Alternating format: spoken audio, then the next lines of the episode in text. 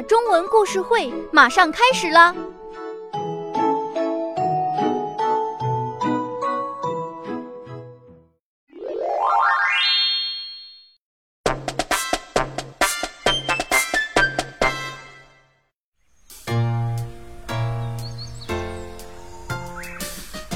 森林里住了一个懒惰的小熊，它不喜欢自己找食物，也不会煮东西。看到小松鼠家有刚出炉的坚果派，就向小松鼠要来吃。小兔子家有现做的萝卜饼，它也去尝一点。杨小姐家的新鲜青草沙拉，当然也不会错过。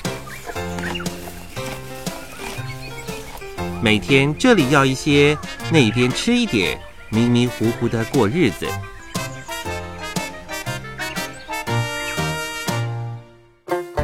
有一天，他吃了小瓢虫家的马铃薯泥，蜜蜂小姐家的特调蜂蜜，又吃了青蛙弟弟的蚱蜢饼。回程路上，还顺手拿了水獭先生刚捕上来的鱼。他实在吃得太饱、太满足了，一路唱着歌，吹着口哨，愉快地走到河边，喝了口水后，就躺下呼呼大睡。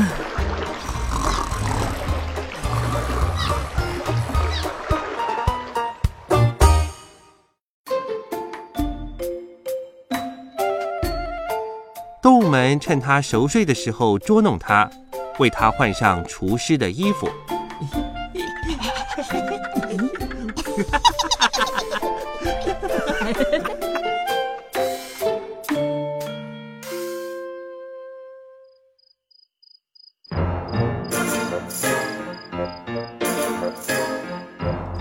到了傍晚，他满足的伸了一个懒腰。他走到河边，想要喝水。嗯，你是谁？他看着水中的倒影，吓了一跳，倒退几步。呃呃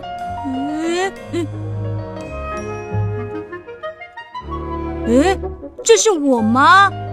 他看看自己，我怎么穿着厨师的衣服呢？嗯，我是厨师吗？他疑惑的歪着头想着，难道？上帝把我变成一个厨师吗？我在做梦吧。他用力的捏一捏自己的脸颊。嗯，哎呦，好痛哦！他喊着。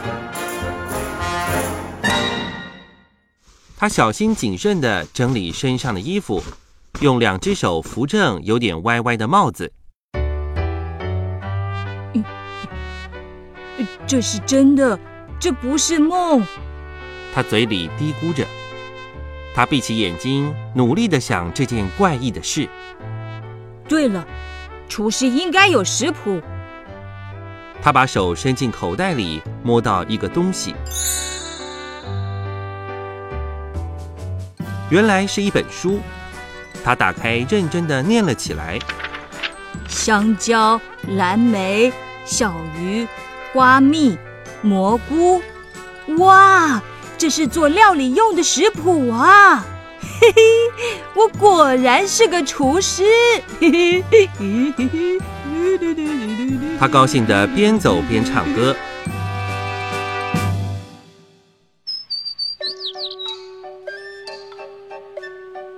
小熊先生，你好啊！哎，你怎么穿着厨师的衣服呢？麻雀小姐站在枝头上看着他问：“因为我是厨师哦。”小熊回答：“你是厨师？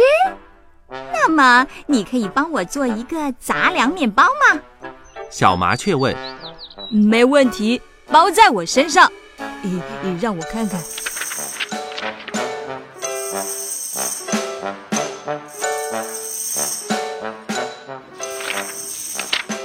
他一边看着食谱，一边念着：“材料有核桃、南瓜子，嗯，这些我知道。再来看看怎么做。嗯，哎呀，我看不懂哎。他搔着头，看着手上的食谱，可是他一点都看不懂制作面包的过程。真可惜，他很沮丧地说：“我看不懂，那么我不是厨师了。但是，等等，厨师一定要会看食谱吗？嗯，我也不知道。可是，厨师一定会做出好吃的料理。你可以去问问蘑菇村的厨师，他们做的面包很好吃哦。”说完，小麻雀就飞走了。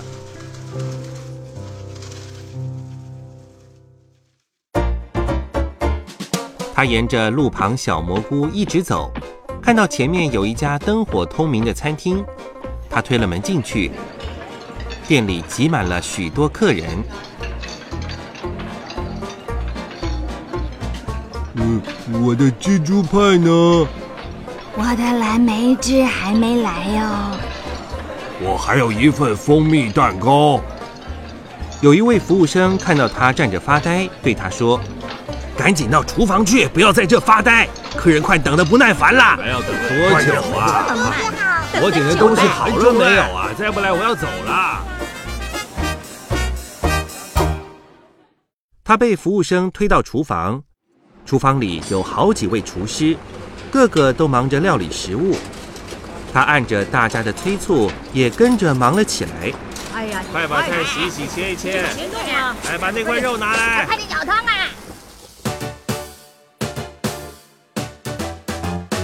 到了晚上，客人都走了，大家突然发现多了一个厨师。你是新来的厨师吗？你表现的不错哦。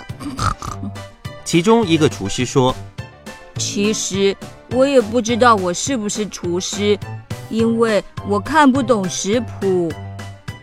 嗯，看不看得懂食谱并不重要，重要的是厨师的用心和手艺。” 如果你用心，你就会成为一个好厨师。于是他开始在这间餐厅学习做各种料理。全森林的动物们都知道这间餐厅的料理做得最好，也很讶异，原本不会做料理、只会吃别人的东西的小熊，竟然变成一个大厨师。嘿嘿，因为我用心学习呀。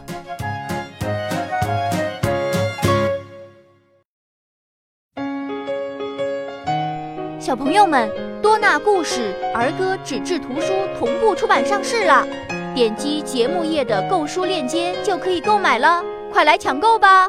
感谢北京新东方大鱼文化传播有限公司提供版权支持。本节目同步图书现已上市，可在新东方大鱼书店或官方网店购买。